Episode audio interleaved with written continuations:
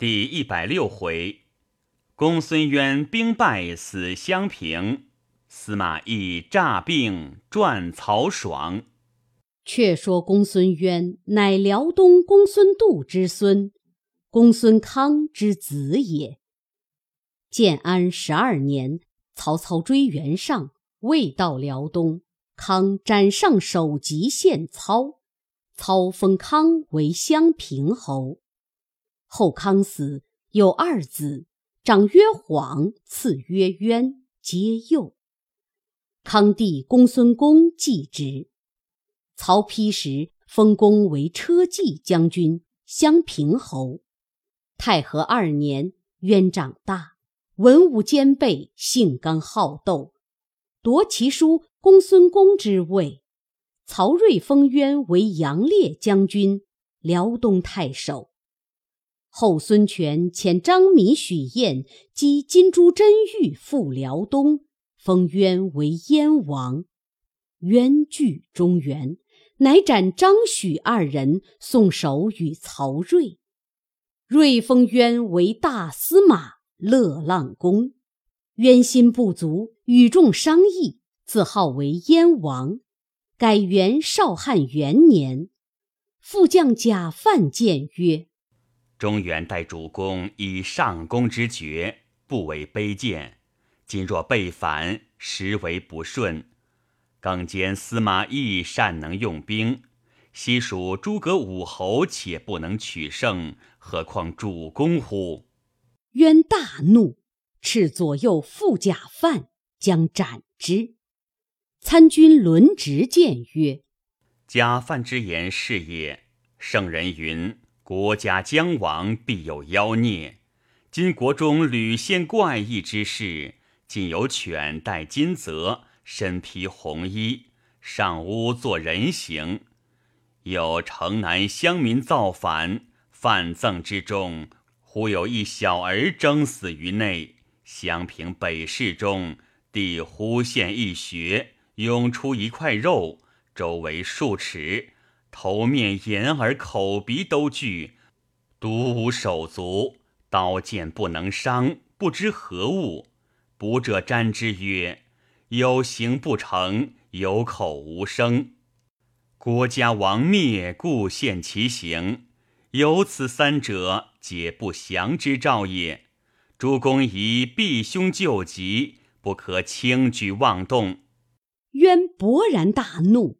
赤武士绑轮直并假犯同斩于市，令大将军卑衍为元帅，杨作为先锋，起辽兵十五万，杀奔中原来。边关报知魏主曹睿，睿大惊，乃召司马懿入朝计议。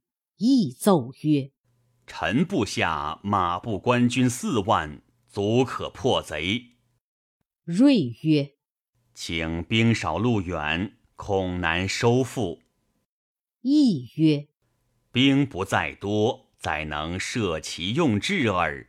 臣托陛下洪福，必擒公孙渊以献陛下。”睿曰：“请了公孙渊作何举动？”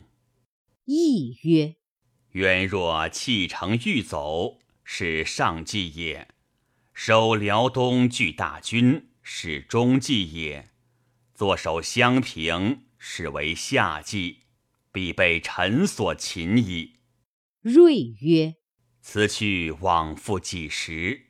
亦曰：“四千里之地，往百日，攻百日，还百日，休息六十日，大约一年足矣。”睿曰。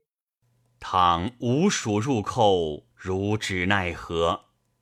亦曰：“臣已定下守御之策，陛下勿忧。”睿大喜，即命司马懿兴师征讨公孙渊。亦辞朝出城，令胡遵为先锋，引前部兵先到辽东下寨。少马飞报公孙渊，渊令卑衍、杨作。分八万兵屯于辽遂，围堑二十余里，环绕鹿角，甚是严密。胡遵令人报之司马懿，亦笑曰：“贼不欲与我战，欲劳我兵耳。我料贼众大半在此，其巢穴空虚，不若弃却此处，径奔襄平，贼必往救。却于中途击之，必获全功。”于是乐兵从小路向襄平进发。却说卑延与杨作商议曰：“若魏兵来攻，休与交战，彼千里而来，粮草不济，难以持久，粮尽必退。待他退时，然后出骑兵击之，司马懿可擒也。昔司马懿与蜀兵相聚，坚守渭南，孔明敬卒于军中。今日。”正与此理相同。二人正商议间，忽报魏兵往南去了。悲眼大惊曰：“彼之吾襄平军少，去袭老营也。若襄平有失，我等守此处无意义。”遂拔寨随后而起。早有探马飞报司马懿，懿笑曰：“众无计矣。”乃令夏侯霸、夏侯威各引一军伏于辽水之滨。如辽兵到，两下齐出。二人受计而往，早望见北偃、杨作引兵前来。一声炮响，两边鼓噪摇旗，左有夏侯霸，右有夏侯威，一齐杀出。卑杨二人无心恋战，夺路而走。奔至首山，正逢公孙渊兵到，合兵一处，回马再与魏兵交战。悲眼出马骂曰：“贼将休识诡计，如敢出战否？”夏侯霸纵马挥刀来迎，战不数合，被夏侯霸一刀斩悲眼于马下，辽兵大乱，把驱兵掩杀。公孙渊引败兵奔入襄平城去，闭门坚守不出，魏兵四面围合。时值秋雨连绵一月不止，平地水深三尺，运粮船自辽河口直至襄平城下，魏兵皆在水中行坐不安。左都督裴景入帐告曰：“雨水不住，营中泥泞。”军不可停，请移于前面山上。易怒曰：“主公孙渊只在旦夕，安可移营？如有再言移营者，斩！”裴景诺诺而退。少顷，右都督裘连又来告曰：“军士苦水，启太尉移营高处。”亦大怒曰：“吾军令已发。”汝何敢故为？即命推出斩之，悬首于辕门外。于是军心震慑，亦令南寨人马暂退二十里，纵城内军民出城巧采柴薪，牧放牛马。司马陈群问曰：“前太尉公上庸之时，分兵八路，八日赶至城下。”遂生擒孟达而成大功。今带甲四万，数千里而来，不令攻打城池，却使久居泥泞之中，又纵贼众乔木。某实不知太尉是何主意。亦笑曰：“公不知兵法也。席孟达粮多兵少，我粮少兵多，故不可不速战。出其不意。”突然攻之，方可取胜。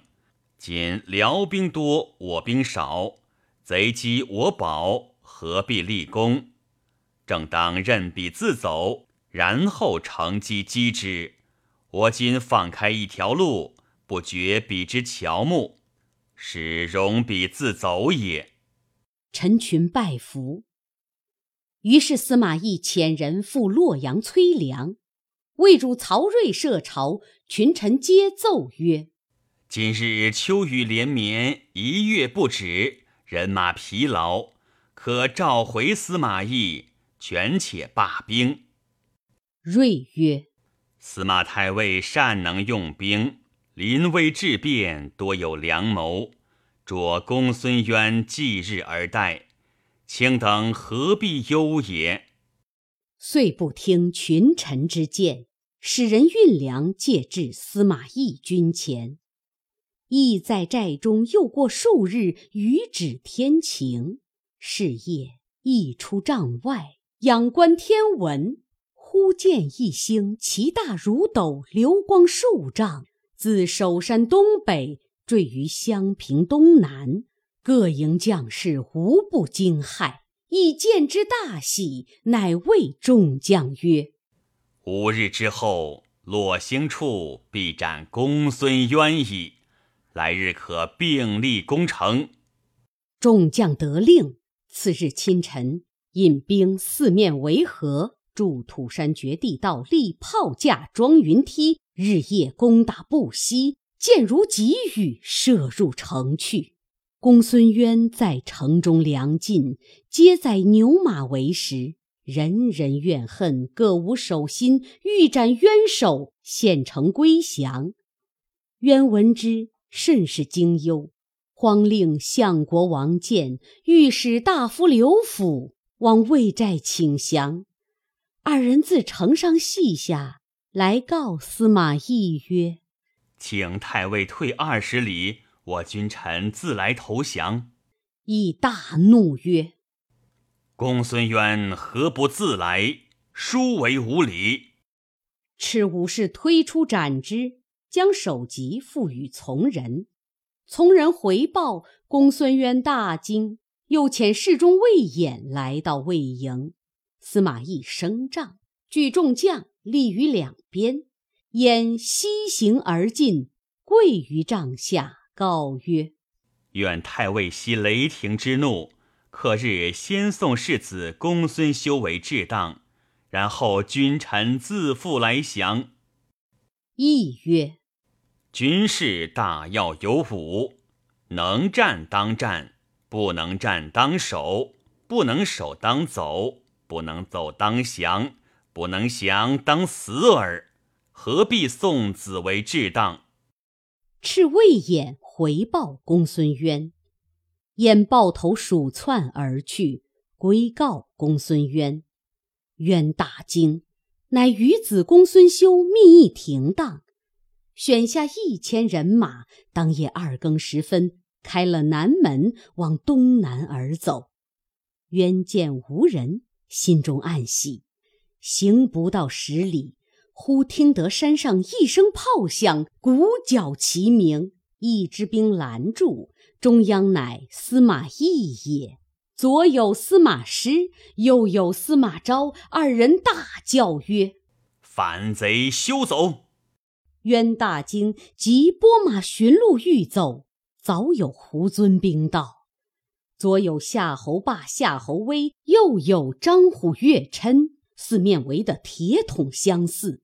公孙渊父子只得下马纳降，亦在马上故诸将曰：“吾前夜丙寅日见大星落于此处，今夜壬申日应矣。”众将称贺曰：“太尉真神机也！”以传令斩之。公孙渊父子对面受戮。司马懿遂勒兵来取襄平。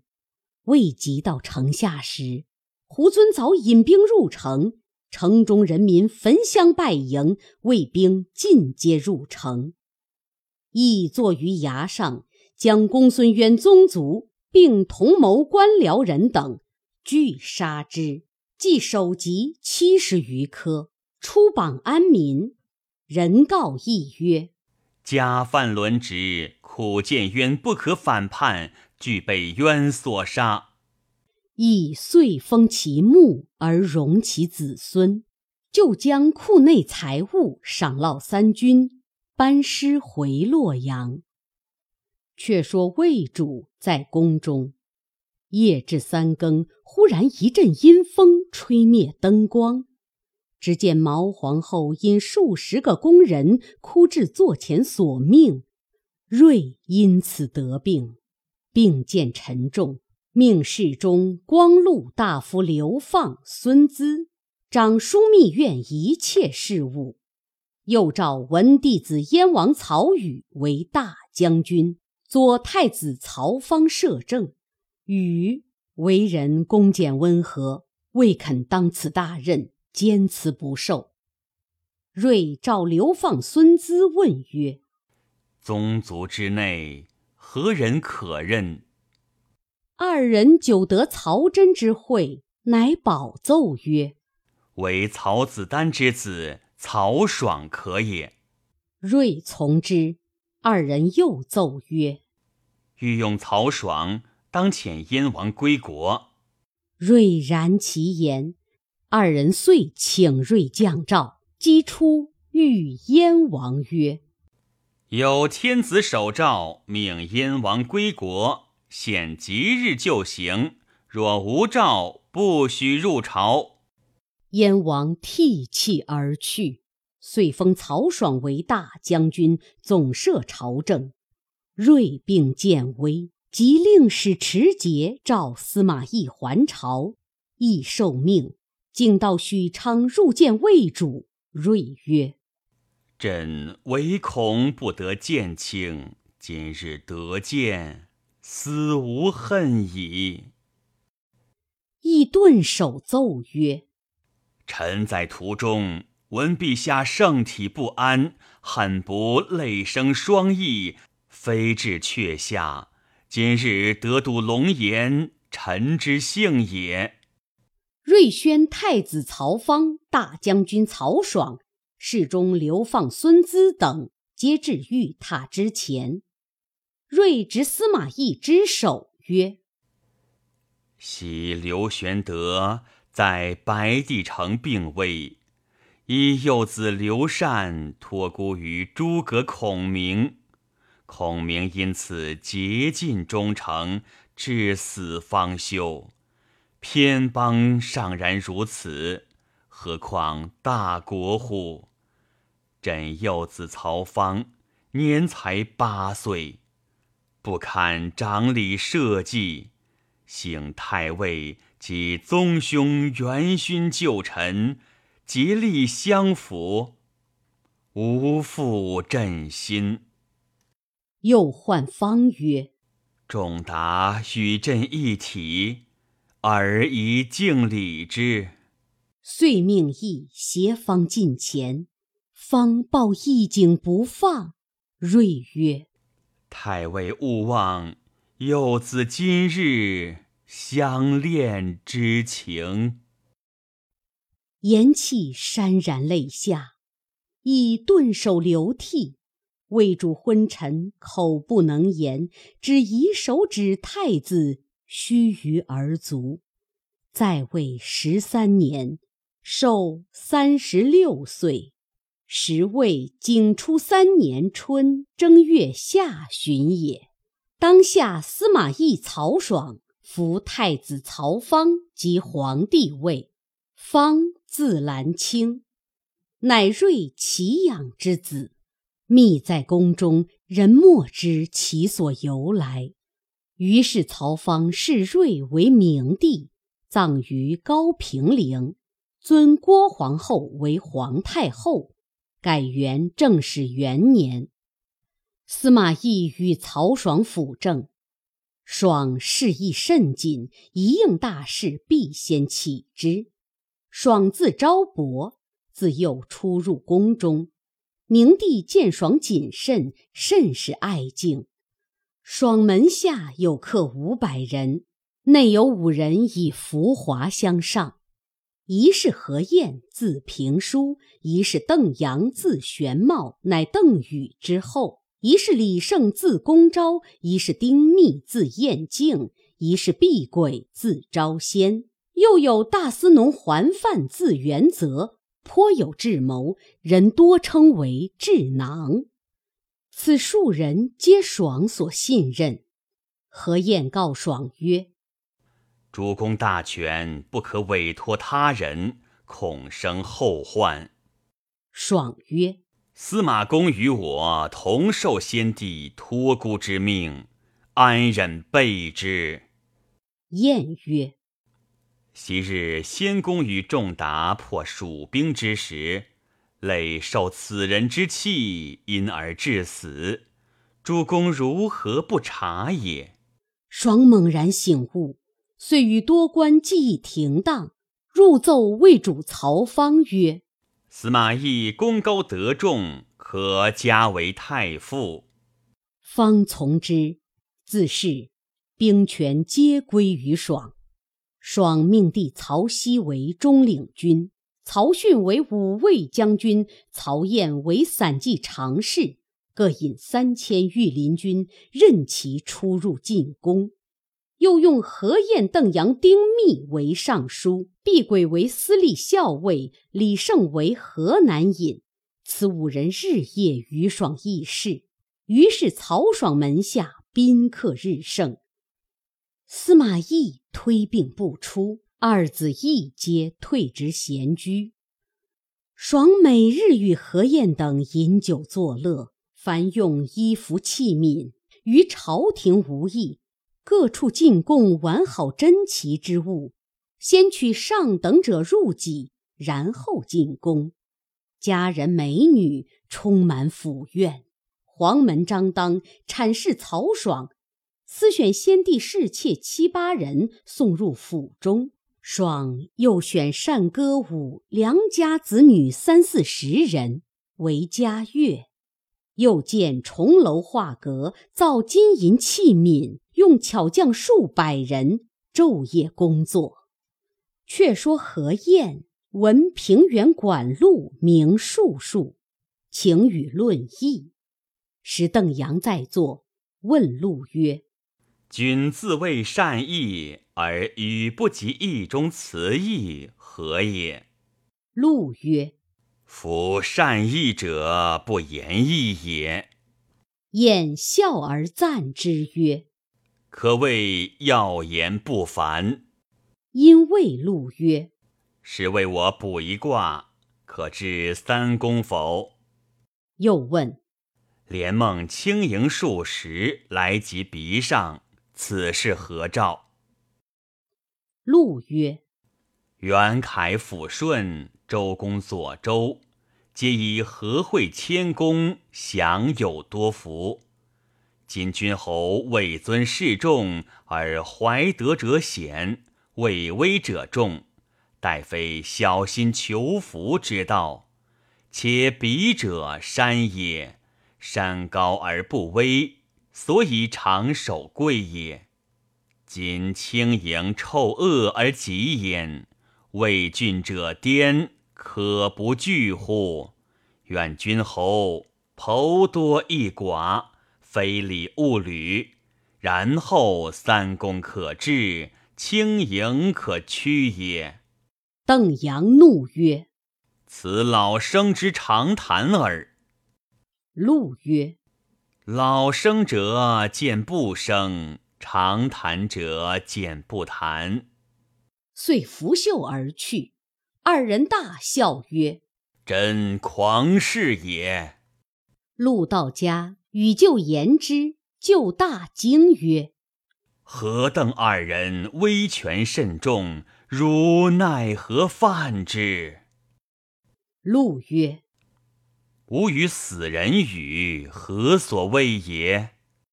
就问其故。陆曰：“等阳行步，筋不束骨，脉不至肉，起立轻矣，若无手足，此为鬼造之象。何晏事后，魂不守宅，血不华色，精爽焉服，容若槁木。”此为鬼忧之象，二人早晚必有杀身之祸，何足畏也？其舅大骂陆为狂子而去。却说曹爽常与何晏、邓阳等田猎，其弟曹熙谏曰：“兄威权太甚，而好出外游猎，倘为人所算，悔之无及。”爽叱曰：“兵权在吾手中，何惧之有？”司农还犯意见，不听，时魏主曹芳改正始十年为嘉平元年。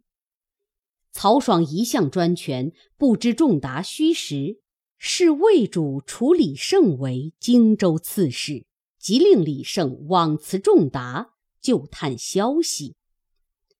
胜竟到太傅府中，早有门吏报入。司马懿谓二子曰：“此乃曹爽使来探无病之虚实也。”乃去冠散发。上床拥被而坐，又令二婢扶侧，方请李胜入府。胜至床前拜曰：“一向不见太傅，谁想如此病重？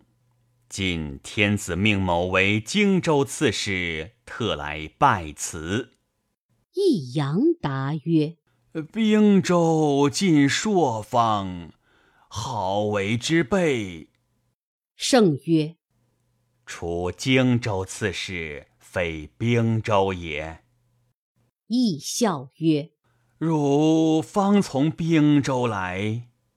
圣曰：“汉上荆州耳。”亦大笑曰：“啊，你从荆州来也？”圣曰：“太傅如何病得这等了？”左右曰：“太傅耳聋。”圣曰：“其执笔一用。”左右取执笔与圣，圣写毕呈上，以看之，笑曰：“吾病的耳聋了，此去保重。”言讫，以手指口，势必进汤，亦将口就之。汤流满襟，乃作哽咽之声曰：“吾今衰老病笃，死在旦夕也。二子不孝，望君教之。君若见大将军，千万看去二子。”言气，倒在床上，声嘶气喘。李胜拜辞仲达，回见曹爽，细言其事。爽大喜，曰：“此老若死，吾无忧矣。”司马懿见李胜去了，遂起身谓二子曰：“李胜此去，回报消息，曹爽必不记我矣。只待他出城田猎之时，方可图之。”不一日，曹爽请魏主曹芳去谒高平陵，祭祀先帝，大小官僚皆随驾出城。爽引三弟，并新妇人何晏等及御林军护驾正行，司农还范叩马谏曰：“主公总点禁兵，不宜兄弟皆出。倘城中有变，汝之奈何？”爽以鞭指而斥之曰：“谁敢为变？再无乱言！”当日，司马懿见爽出城，心中大喜，即起旧日手下破敌之人，并加将数十，引二子上马，竟来谋杀曹爽。正是庇护忽然有起色，驱兵自此逞雄风。未知曹爽性命如何？且看下文分解。